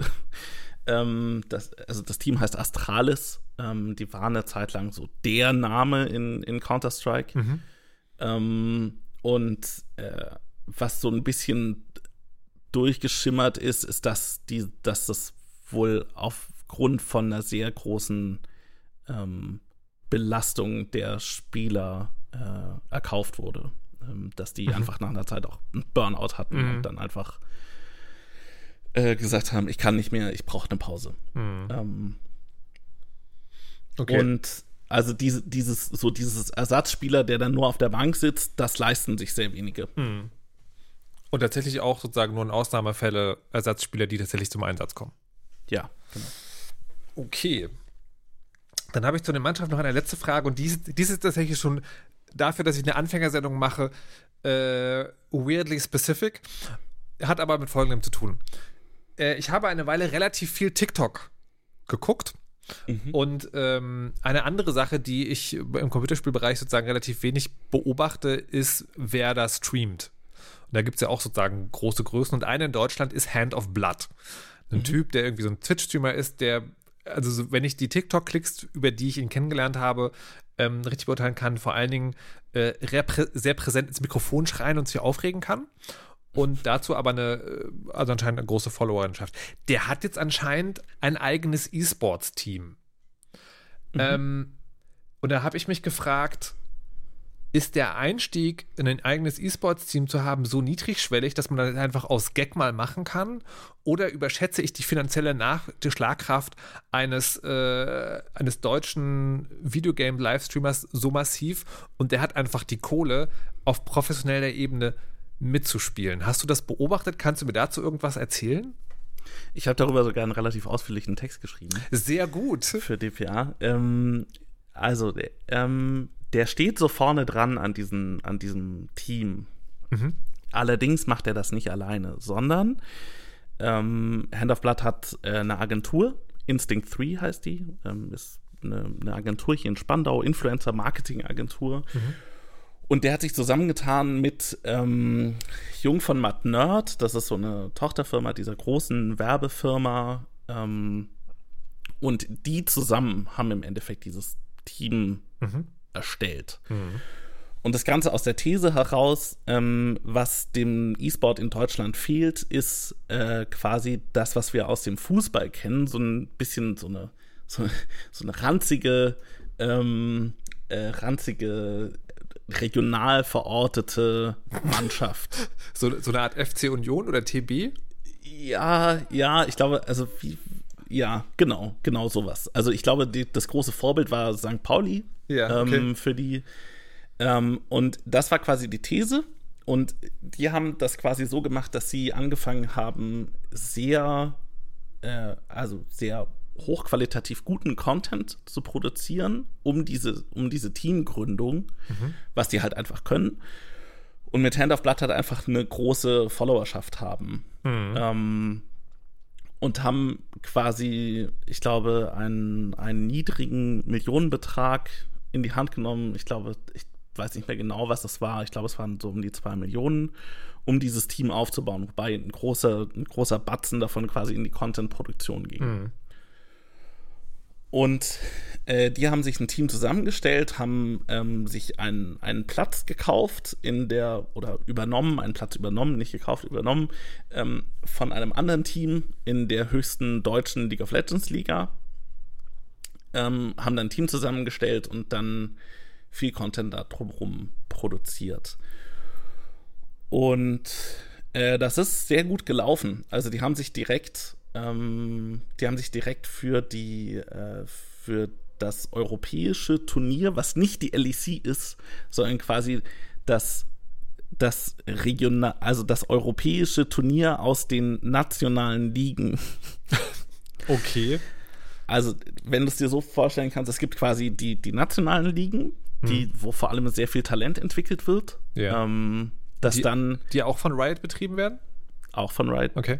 Also, jein, von Riot mit, mitbetrieben werden, ja. aber in der Veranstaltung an regionale Turnierveranstalter ausgelagert wird. Okay. Ähm, also hier in, in Deutschland macht das Freaks for You Gaming. Ja. Ähm, die sind quasi, ich glaube, ich glaube, die sind Lizenznehmer von Riot Games, um hier diese Liga zu okay, veranstalten. Wow. Okay. Arbeiten aber sehr eng mit Riot Games zusammen. Ja. Und ähm, quasi die, die Besten aus den europäischen nationalen Ligen kommen am Ende eines Splits zusammen, um quasi eine, ein europäisches Turnier auszuspielen. Mhm. Ähm, Hand of Blood hat das sehr gut äh, quasi ähm, ge, ge, gebrandet als Europapokal, aber eigentlich heißt das European Masters. Mhm. Und das ist aber nicht die LEC. Die LEC ist quasi eine eigene Liga, die auf europäischer Ebene spielt. Jesus Christ. Das ist unabhängig voneinander. Okay. Ja, es ist, kom es ist komplex. Mhm. ähm, und ähm, äh, also die haben quasi in ihrem ersten, in ihrer ersten Saison, in ihrem ersten Split, haben sie es direkt geschafft, sich für dieses europäische Turnier zu qualifizieren. Sind da nicht wirklich weit gekommen, aber das ist immerhin schon mal ein ziemlich großer Erfolg, womit vorher, glaube ich, auch niemand so richtig gerechnet hat. Mhm. Und was die halt sehr gut können, ist aus dieser ganzen Lage äh, Geschichten erzählen und Content zu produzieren aus diesen Geschichten. Und deswegen sind die sehr erfolgreich. Die haben einerseits diese große Followerschaft von Hand of Blood, die sofort dabei ist und auf der anderen Seite können die sehr gut, sehr gutes Storytelling. Äh, erfolgreich meinst du jetzt reichweitenmäßig? Genau, hm. genau. Und das hat auch dazu geführt, dass ähm, mehr Leute bei der deutschen Liga, die nennt sich Prime League, die ist auch für nicht nur für Deutschland, sondern auch für Österreich und Schweiz, ähm, also deutschsprachige Liga quasi, ähm, dass, dass da auch tatsächlich mehr Leute eingeschaltet haben. Also es hat einen signifikanten Einfluss darauf gehabt, wie diese Liga performt. Das heißt also, das, das ist tatsächlich als Unternehmen anzusehen. Und, das, und die, der Verdacht liegt jetzt nahe, für die bedeutet Erfolg nicht irgendwas gewinnen, sondern das ist sozusagen, das wäre ein Sahnehäubchen, ein Bonus, sondern Erfolg ist für die äh, auf einer Ebene mitspielen, die halt da im oberen Profisegment irgendwie unterwegs ist und dann vor allen Dingen aber eine Marke sein. Ja. Mhm. Doch, das, das klingt schon wieder sehr nach klassischem Profisport. Mhm, also das, das siehst du auch zum Beispiel, ähm, ich habe vorhin G2 Esports äh, erwähnt, mhm. ne, die relativ gut ausgestattet sind mit Investorengeldern. Mhm. Ähm, und die bezeichnen sich nicht unbedingt als Sportunternehmen, mhm. sondern als Unterhaltungsunternehmen. An der Stelle wird doch aber wiederum verständlich, warum der DOSB da ein bisschen skeptisch guckt, oder? Um diese Total. Schleife mal zu nehmen. Ja, ja. Also diese, diese Kritik daran, ähm, dass das alles sehr wirtschaftlich getrieben ist, ähm, ist berechtigt. Ähm, vielleicht nicht unbedingt aus, aus, der, aus der Position des DOSB heraus. Ähm, mhm. Aber also als, als Breitensportler, Breitensportlerin kann man schon durchaus sagen, ey, das ist, ähm, also das, da, da steckt schon sehr viel Geld dahinter und mhm. auch eine ziemlich monetäre Motivation. Also das heißt, also ich, ich finde interessant, ne, weil die Sendung ist ja tatsächlich sozusagen ganz viel über die Strukturen der Institution letztlich und ganz wenig mhm. über den eigentlichen Sport. Und das scheint mhm. schon das zu sein, was auch die Hauptsache da ist. Also der Sport ist quasi Nebensache. Aber das ist ja wiederum andererseits auch ein Vorwurf, der gerade dem Fußball ja schon von Urzeiten angemacht wird. Ich habe tatsächlich irgendwo mal einen Artikel gelesen, der gesagt hat, der Fußball, wie wir ihn heute kennen, also die Regeln, die wir heute kennen, die sind auf Übertragbarkeit ausgelegt. Die sind darauf ausgelegt, dass wir ein Ereignis haben, über das man gut berichten kann. Und da mhm. geht es auch nicht so sehr um Sport. Und das scheint hier wirklich ein ähnlicher Fall zu sein. Ich, eine Frage, die jedes Mal, wenn du genderst, mir auf den Kopf kommt, du hast ja schon gesagt, es gibt wenig Spielerinnen. Die mhm. Frage ist, wird hier getrennt? Also gibt es sozusagen getrennte Events für Spielerinnen und Spieler? Oder gibt es einfach nur wenige Spielerinnen, aber wenn es die gibt, spielen natürlich alle Menschen in derselben Liga? Prinzipiell stehen die Ligen allen Geschlechtern offen. Mhm. Das ist das, was immer gesagt wird. Mhm. Ähm, und also ich finde es immer so ein bisschen schwierig, wenn zwei weiße Dudes über Diversity reden. Ähm, Sorry. Das, das nur als, als quasi, ja, ja, ne? Also, hm. aber ähm, da gibt es sicherlich Leute, die, die besser darüber sprechen können. Ähm, aber ähm, es ist so, dass äh, und ich glaube, das weiß man, wenn man sich als Frau in einem kompetitiven Gaming-Umfeld bewegt, hat man sehr schnell mit Harassment zu tun. Mhm. Äh, da wird man sehr schnell ähm, angemacht auf verschiedene Art und Weisen. Ähm, und wenn man sich als Frau zu erkennen gibt, ähm, ist das, bekommt man da eine schwierige Situation. Mhm. Und es hat ganz viele verschiedene Gründe, warum das so, ein, so eine Männerdomäne ist dieser E-Sport. Ähm, und was als Initiative gerade anfängt ähm, und was zum Beispiel der relativ neue E-Sport Valorant sehr gut macht, auch von Riot Games, ist, dass sie quasi haben, wir haben quasi ein großes Ökosystem, das steht prinzipiell allen offen. Mhm. Wir machen aber daneben noch ein Ökosystem, ein kleineres, das auch, wo auch weniger Geld drin ist, das muss man auch dazu sagen, mhm ähm, und weniger, weniger Broadcast-Zeit bekommt und so, das ist prinzipiell für Frauen und andere nicht männliche Geschlechter. Mhm. Ähm, da habe ich ja sofort so ein ganz hartes einerseits, andererseits Gefühl, weil ne, einerseits wäre es mhm. natürlich schön, irgendwie, wenn es eben nicht wie es beim Fußball ist, eine, eine WM gibt und eine Frauen-WM, sondern einfach eine mhm. WM, was ja, was ja also gerade beim Gaming irgendwie, also wenn man da von ganz außen drauf guckt, eigentlich keine Frage sein sollte. Und dann ist es natürlich schön, wenn es das so gibt, aber dann ist das natürlich auch ein selbsterhaltendes System, solange da weniger, weniger von allem, ne, also Broadcast-Zeitgeld, was auch immer drin steckt. Die These ist halt, du machst mit dem, ähm, mit diesem, mit, also ich sag's mal, Frauensystem neben mhm. dem Männersystem, ähm, machst du quasi einen geschützten Raum auf für Nicht-Männer ähm, die dort sich kompetitiv betätigen können. Aber Aber ich frage. Und aus diesem heraus Ja. kann dann quasi, können dann quasi äh, Spielerinnen und Spieler entstehen, die es dann quasi in die andere Liga rüber schaffen. Okay, also ich bin, Aber das ist ich bin, ich bin skeptisch, aber gespannt. Vor allem, weil ich mich frage, das macht doch eigentlich nur Sinn, wenn, also mein, mein Verdacht ist ja, das Harassment kommt eher von den Zuschauern, absichtlich nicht gegendert, äh, und die können ja bei der kleineren, in Anführungszeichen, Liga auch dabei sein. Aber gut, ist dann vielleicht nicht sozusagen nicht deren Stammplatz. Na gut, Du bleib, musst aber, also bist du, ne, wir haben, wir haben gerade darüber gesprochen, was brauchst du als Spielerin, als Ja. Spieler, um hochzukommen ja. und überhaupt nicht erstmal gegen eine sexistische Wand zu laufen in einem kompetitiven Umfeld.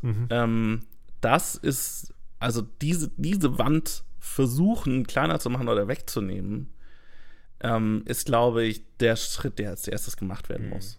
Ähm, und ähm, also das ist so quasi das Ziel, quasi eine Parallelstruktur aufzubauen, die sich irgendwann möglichst auflöst, Hm, glaube ich. okay. Daumen gedrückt. Aber bis, ja, bis dahin ist noch ein weiter Weg. so, habe ich noch was vergessen zu fragen? Das, das musst du mir sagen. Ähm, Naja, dann kann ja sein, dass du denkst so, ah, da fragt jemand, der sozusagen grundsätzlich interessiert ist, aber noch keine Ahnung hat, dem muss ich unbedingt noch erzählen, Komma das. mhm. Also ich glaube, es gibt so ein paar, ähm, so ein paar Dinge, die, die ich einfach immer gerne sage. Es gibt Mhm. nicht den E-Sport, sondern es gibt einzelne E-Sport-Disziplinen und das muss man sich immer einfach vor Augen halten, wenn man so versucht, generell über den E-Sport zu sprechen, ist, dass es äh, den E-Sport in dem Sinne nicht gibt. Ähm, und man auch immer, wenn man über, über also spricht, so und so ist es im E-Sport, dann findet man auch immer Gegenbeispiele. Ja. weil, ne, weil das so ein diverses System ist im Sinne von, es gibt so viele verschiedene Strukturen und so viele verschiedene, verschiedene Dinge in diesem Ding, was wir als E-Sport bezeichnen. Das ist eigentlich so das, was ich immer versuche rüberzubringen. Ähm, Ich, mir, fällt, grad- mir fällt spontan noch was dazu ein.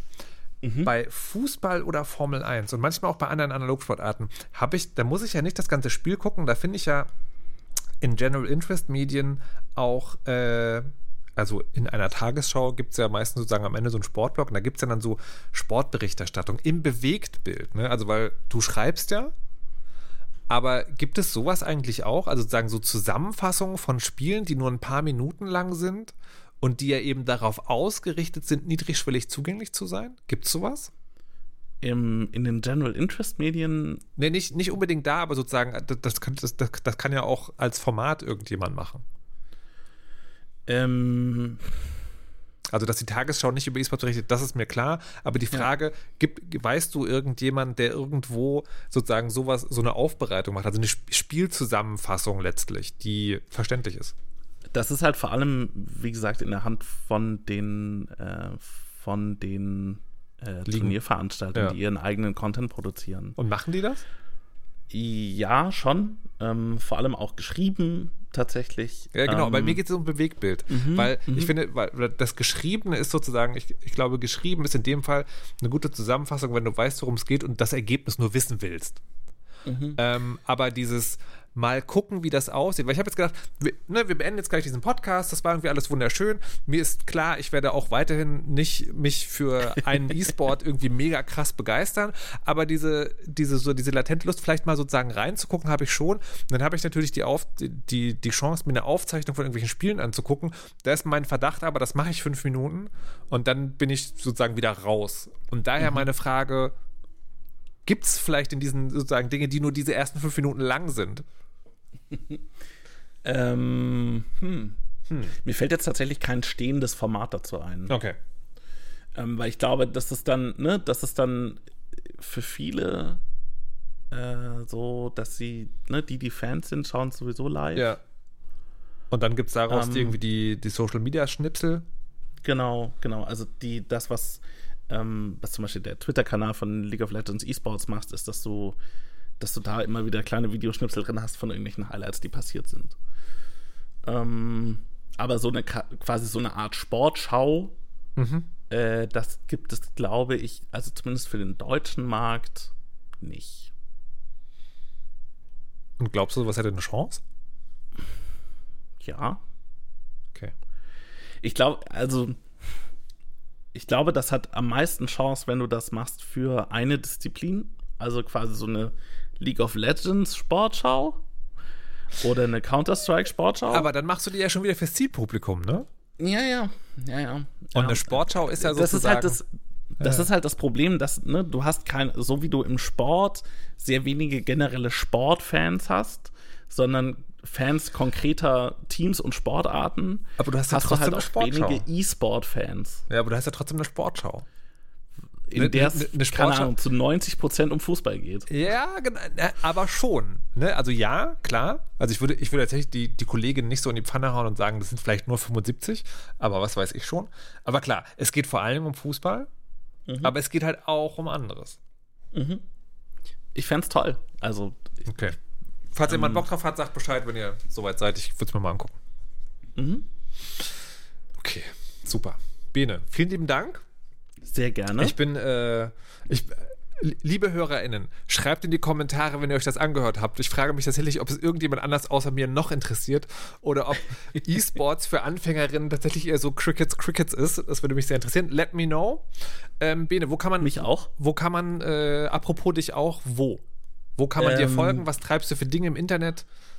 Gerne, gerne auf Twitter, ähm, mhm. äh, tweet-bene mhm. ist mein Handle. Ähm, da findet ihr mich, äh, ich tweete relativ wenig zu E-Sport, interessanterweise. ähm, ah, aber aber Twitter, wenn, dann ist Twitter-Algorithmus so, aha, dem Markus, dem zeige ich keine Bene-Tweets, außer er twittert über E-Sport. Weil, wenn mich jemand gefragt hat, würde ich sagen, ja, Bene, Bene auf Twitter, klar, den gibt es ja vor allen Dingen E-Sport. Hm, aber ich tweete auch zu E-Sport. Ja, klar. Ähm, und wenn es wichtige Dinge gibt und vor allem auch, wenn wir ähm, bei DPA gute Geschichten haben, ja. dann sehr gerne. Ja. Okay. Gibt es als Links in den Shownotes. Sehr schön. Ähm, so viel dazu. Lieber Bene, vielen Dank. Ähm, bis zum nächsten Mal vielleicht. Wer weiß das schon? Äh, und ihr, auch sehr gerne. Vielen Dank. Ihr, liebe HörerInnen, das ist ja auch sozusagen so ein Testballon ähm, in die Fresse, ist ja in der Regel, sage ich mal, monatlich und dann sozusagen in einem relativ festen Format. Es geht immer um verschiedene Spiele. Momentan viel über Elden Ring, aber das ist ja keine große Überraschung. Ähm, habt ihr auf sowas Bock? Habt ihr Bock auf dieses äh, eine Episode, ein Thema? In dieser Form, Laber-Podcast oder eher äh, kurz und knackig produziert? Also, das ist so eine Frage, die wir uns gerade stellen. Let us know und dann vielleicht bis zum nächsten Mal. Das soll es jetzt aber erstmal gewesen sein. Beim nächsten Mal wieder regulär. Bis dahin, tschüss.